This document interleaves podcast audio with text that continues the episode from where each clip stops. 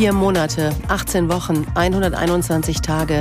So lange ist schon Krieg in der Ukraine. HR Info.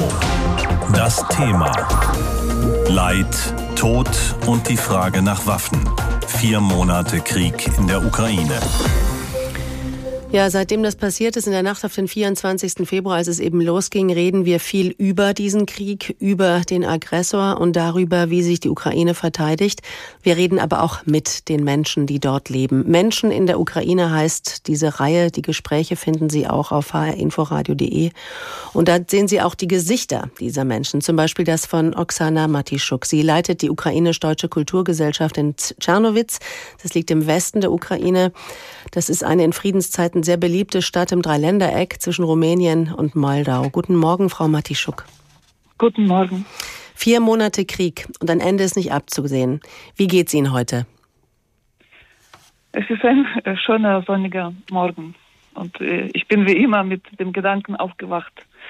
Möge das äh, nur ein Albtraum sein. Ich träume noch, aber es ist leider die Realität. Ja.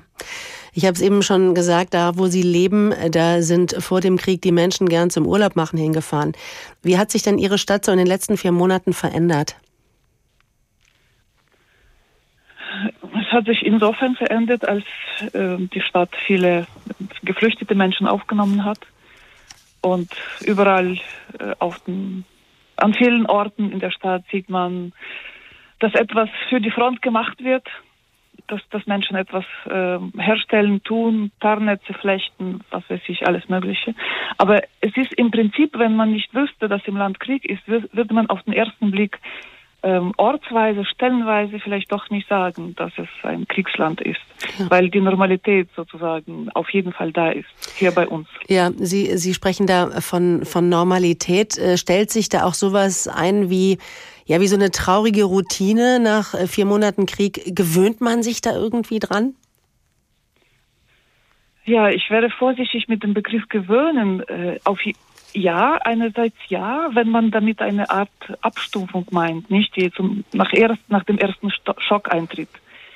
Ähm, aber ich höre von Menschen, die zum Beispiel wochenlang in den Schutzkellern ausharten und das auch als eine gewisse Normalität äh, empfunden haben. Ich habe gestern von einem Freiwilligen, der nach Bachmut fährt, das sind, das sind 10, 15 Kilometer von der Frontlinie entfernt, dass da auch Cafés geöffnet sind, dass Menschen auf den Straßen sind, so, so, solange kein Luftalarm kommt.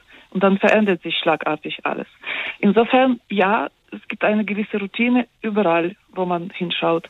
Andererseits ist es eine Dauerbelastung ohnesgleichen. Insofern keine Gewöhnung. Mhm.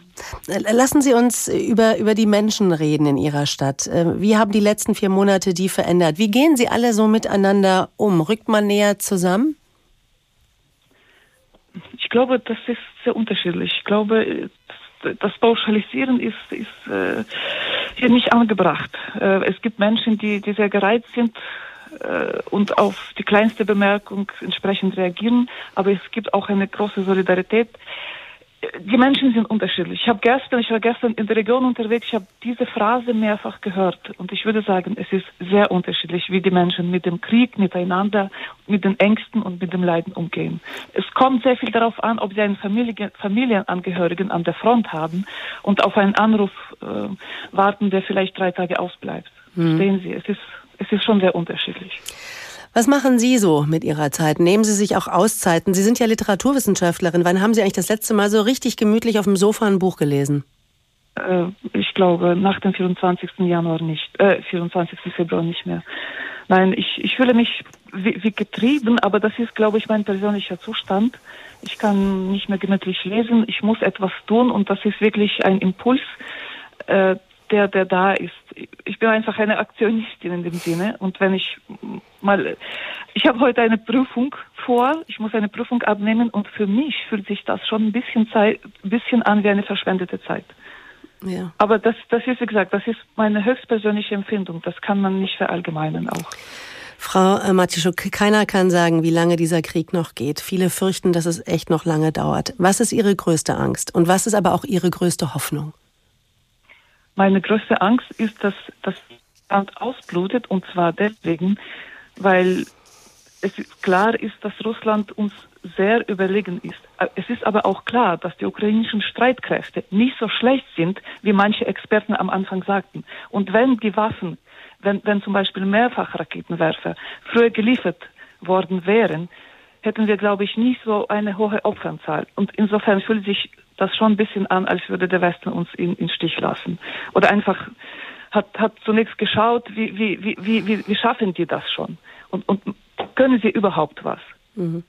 Und Ihre größte Hoffnung, was ist die? Dass, dass die benötigten Waffen doch noch kommen und dass wir dann noch genug Menschen haben, Soldaten haben, Kämpfer haben, die diese Waffen bedienen können und, und bereit sind, auch äh, ja, für, für uns zu sterben. Muss man auch ganz klar sagen. Sagt Oksana Matischuk, sie lebt in Tschernowitz im Westen der Ukraine. Vor vier Monaten ist der Krieg in ihrer Heimat ausgebrochen. Frau Matischuk, alles Gute Ihnen natürlich. Und ich wünsche mir, dass wir bald wieder sprechen und der Krieg vielleicht dann ja gar keine Rolle mehr spielt. Alles Gute das wäre schön. Ja. Danke. Alles Danke. Gute.